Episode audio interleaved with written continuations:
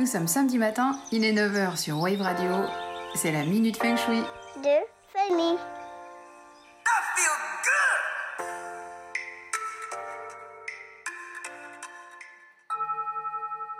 Ce matin, je vais vous parler des escaliers.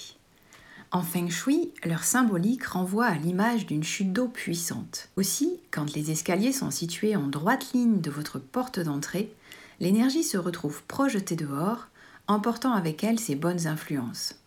De même, quand vous ouvrez la porte, quand vous rentrez, l'énergie, avec l'escalier devant la porte, ne desservira pas le rez-de-chaussée et montera directement à l'étage.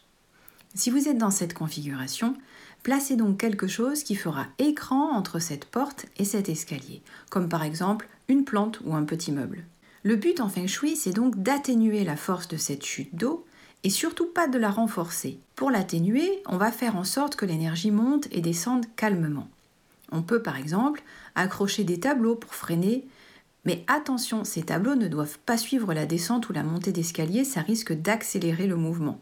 Ils doivent plutôt être à la même hauteur. On peut privilégier des visuels reposants, des images de terre notamment. On évitera aussi de placer des miroirs face à face. Eux risquent d'entraîner une coupure énergétique.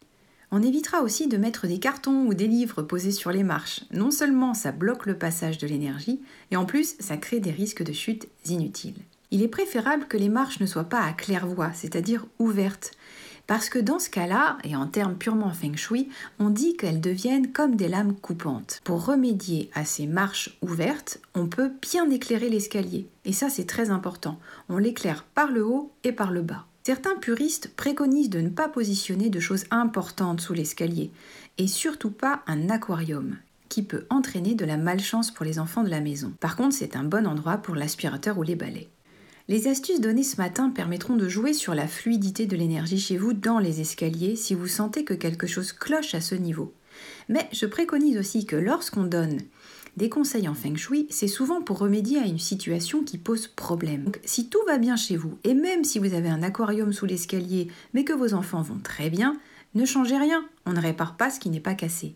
Sur ce, salut et bon week-end La mini s'enfuit de famille.